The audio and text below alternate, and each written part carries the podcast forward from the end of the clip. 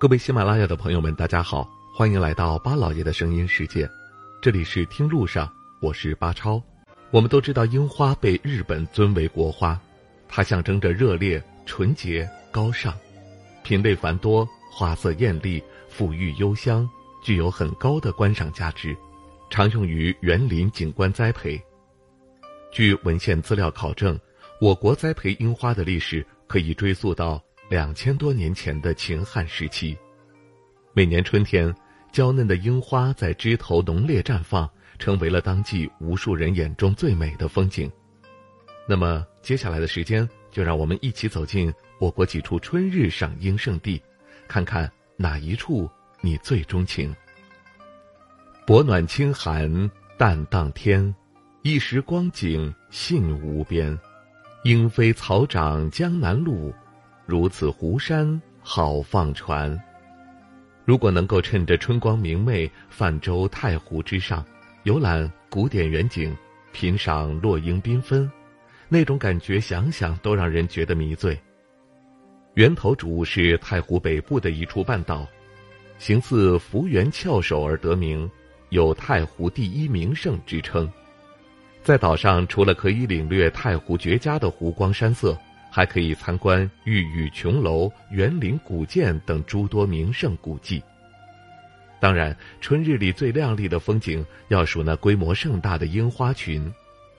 无锡太湖源头主的樱花与日本红前樱花园、美国华盛顿樱花园并称为全球三大赏樱圣地。这里每年三月中旬到五月初都会举行国际樱花节，届时。岛上三万多株樱花齐放，如烟火般绚烂多姿。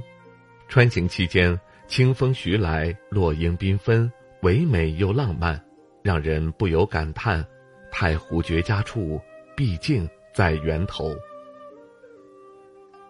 樱桃花下送君时，一寸春心竹折枝。别后相思最多处，千株万片绕林垂。都说三月赏樱唯有武大，武大的樱花为什么这么火？那是因为人家不仅好看，还有文化。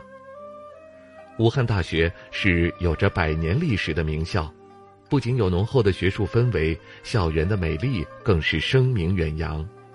武大树木葱茏，花木掩映，恢宏壮观的牌坊，古朴典雅的建筑，绵亘蜿蜒的青石小路。郭沫若曾盛赞其为武汉三镇的物外桃源。武大的樱花开于三月中旬到下旬最为鼎盛，花期较短，只有二十天左右。娇嫩柔美的樱花簇拥俏立在枝头，与校园内古典式建筑充分融汇，那种感觉妙不可言。每到花开之时，几乎每天都有成千上万名游客慕名而至。那阵势真的不比春运逊色多少。当然，追溯五大樱花的种植史，可以说是国家与民族发展的见证者，其背后隐藏的凄美爱情故事更是缠绵悱恻，令人敬佩的同时又带有无尽的惋惜。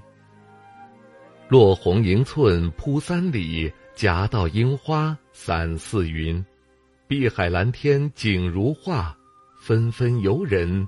画中来，这是著名的政治家、思想家康有为先生为青岛第一公园，也就是现在的中山公园而作。说起青岛，很多人的关注点好像总停留在凉夏，蔚蓝的海水、清爽的海风、冰凉的扎皮、新鲜的海味，好像印象中的青岛就该是这个样子。但事实上，春日里踏青赏樱才是青岛人民热衷百年的一件大事儿。青岛是我国樱花种植最密集的城市，樱花种植量仅次于日本。青岛市民历来都把樱花开放视为冬去春来的契机。东园花海流年光，依旧莺莺舞春阳。作为青岛十景之一的东园花海，每年的樱花季，中山公园都会举行一年一度的赏樱盛会，男女老少三五成群，都不约而同地涌向中山公园，感受那数万株樱花所营造的粉色的梦幻世界。不知道今天在节目当中为大家介绍的这几处春日的赏樱圣地，您最钟情哪一处呢？好了，感谢您收听我们这一期的《听路上》，下期节目我们再会。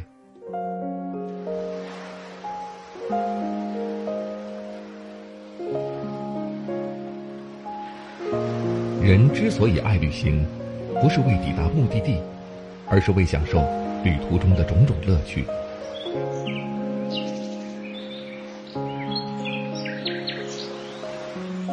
如果问我旅行的意义是什么，我也不知道。假如你还没有出发，不如和我一起听路上。